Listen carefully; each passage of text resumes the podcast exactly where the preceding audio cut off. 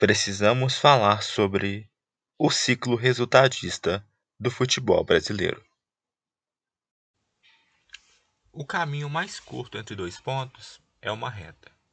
Você já deve ter ouvido essa informação em alguma aula de geometria e comprovou a tese quando teve que voltar para casa à noite em uma rua deserta.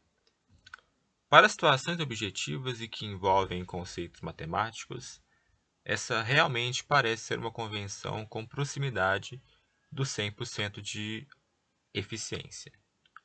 Contudo, quando falamos de situações subjetivas e que envolvem um forte componente de experienciação e aleatoriedade, nem sempre a menor distância entre dois pontos parece ser só uma reta. No futebol, por exemplo, diversas formas podem levar uma equipe a fazer um gol. O mesmo pode ocorrer após uma troca de passes de mais de 90 segundos, em que 10 jogadores de linha participem da jogada, ou pode acontecer após um jogador decidir arriscar um chute fortuito da intermediária e a bola desviar no zagueiro, bater na travessão e encobrir o goleiro adversário. O fato do futebol ser dos mais imprevisíveis esportes coletivos é explicado em certa medida pelo pouco controle por parte dos treinadores das ações com a bola por parte dos jogadores durante a partida. As dimensões do campo parecem influenciar nesse processo. Um jogador de basquete, por exemplo, em média tem de cobrir 42 metros da quadra em jogo, enquanto no futebol um jogador em média cobre 320 metros, ou seja, cerca de quase oito vezes maior o espaço cobrido por um atleta de futebol. Em segundos, o desenho ou uma configuração tática projetada pelo técnico se esvai, seja por um breve momento de desconcentração de um zagueiro, um domínio equivocado de um volante, um passe sem direção ou mal orientado, de um meio-campista, um escorregão de um atacante. Nos primórdios do futebol, as equipes chegavam a atacar com oito atacantes, no esquema 1-1-8, depois com seis no 2-2-6, no WM com 5 no 2-3-5. Mas com os avanços das regras do jogo, fundamentalmente a regra 11, a lei do impedimento, as evoluções táticas e, sobretudo, dos sistemas defensivos o futebol se popularizou e capilarizou por diversas partes do mundo. Foram sendo invertidos pouco a pouco as prioridades no jogo. Se no início sobravam atacantes, agora é mais do que comum ver equipes se defendendo com quatro, cinco e até mesmo seis defensores só na última linha em determinados recortes de uma partida. Fora a recomposição da segunda linha com o restante dos jogadores, que ficam atrás da bola.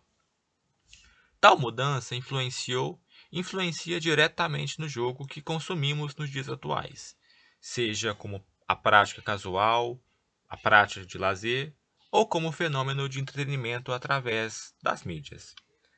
É então que entram os treinadores, alçados à figura de super e de pop stars, responsáveis por conservar ou por quebrar certos dogmas. No futebol brasileiro, sobretudo, eles recebem uma importância e a tensão que os leva à apoteose e à derrocada em igual velocidade. Muitas expectativas sobre a responsabilidade pelos desempenhos táticos, técnicos e comportamentais geram consequências diretas na qualidade do jogo como um todo. Balizados e guiados pela manutenção do trabalho, influenciados por uma cultura de imediatismo, a opção em via de regra é pelo resultado. Os torcedores em geral toleram desempenhos insuficientes, desde que estes sejam acompanhados por resultados. E é então que se inicia o ciclo do resultadismo. Vitória jogando bem.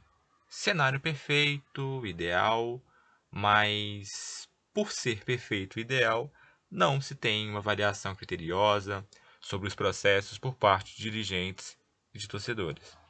Derrota jogando bem acontece um retrocesso simbólico e de imagem da equipe. Pairam-se desconfiança interna, além da descrença da própria equipe se os processos estão corretos ou não, e é então que se busca uma alternativa. Vitória jogando mal. Quando se ganha, imprensa, torcida e até mesmo as equipes não olham para o processo, para tecer avaliações sobre o desempenho observado. Afinal, o objetivo foi alcançado. A equipe venceu. Derrota jogando mal. Sobra-se muito pouco ou quase nada. Sem desempenho e sem base para aprimoramento, ocorre a destituição do conceito, se iniciando um novo trabalho, seja ele do mesmo treinador, que agora está sem bússola, ou de um novo, que fora contratado pelo dirigente. Estes quatro estágios são pelos quais os treinadores em geral passam. A duração média deles implica no prazo de estadia dos técnicos nos clubes. Em geral, as vitórias dão prazo infinito, dando sobrevida aos trabalhos. Quando surgem as derrotas, a paciência rapidamente se esvai, condicionando uma mudança de rota que em geral é abrupta e sem critério, mesmo no caso onde se observa o desempenho. Mas como não se tem convicção sobre processos e sobre o trabalho, é preciso mudar. Mudar para onde? É preciso mudar. Mudar por quê? É preciso mudar. E é assim que produzimos o cancelamento sumário e a ciranda de treinadores nas terras tupiniquins a cada semana. Quando se não tem orientação e convicção, qualquer lugar passa a ser lugar, embora nem todo lugar seja um bom lugar ou um lugar ideal. Mas é preciso mudar. De preferência, dando um giro de 180 graus em ideias e conceitos rumo a lugar nenhum, ou melhor, ao lugar do resultado. O resultado, você e todos nós já sabemos qual é.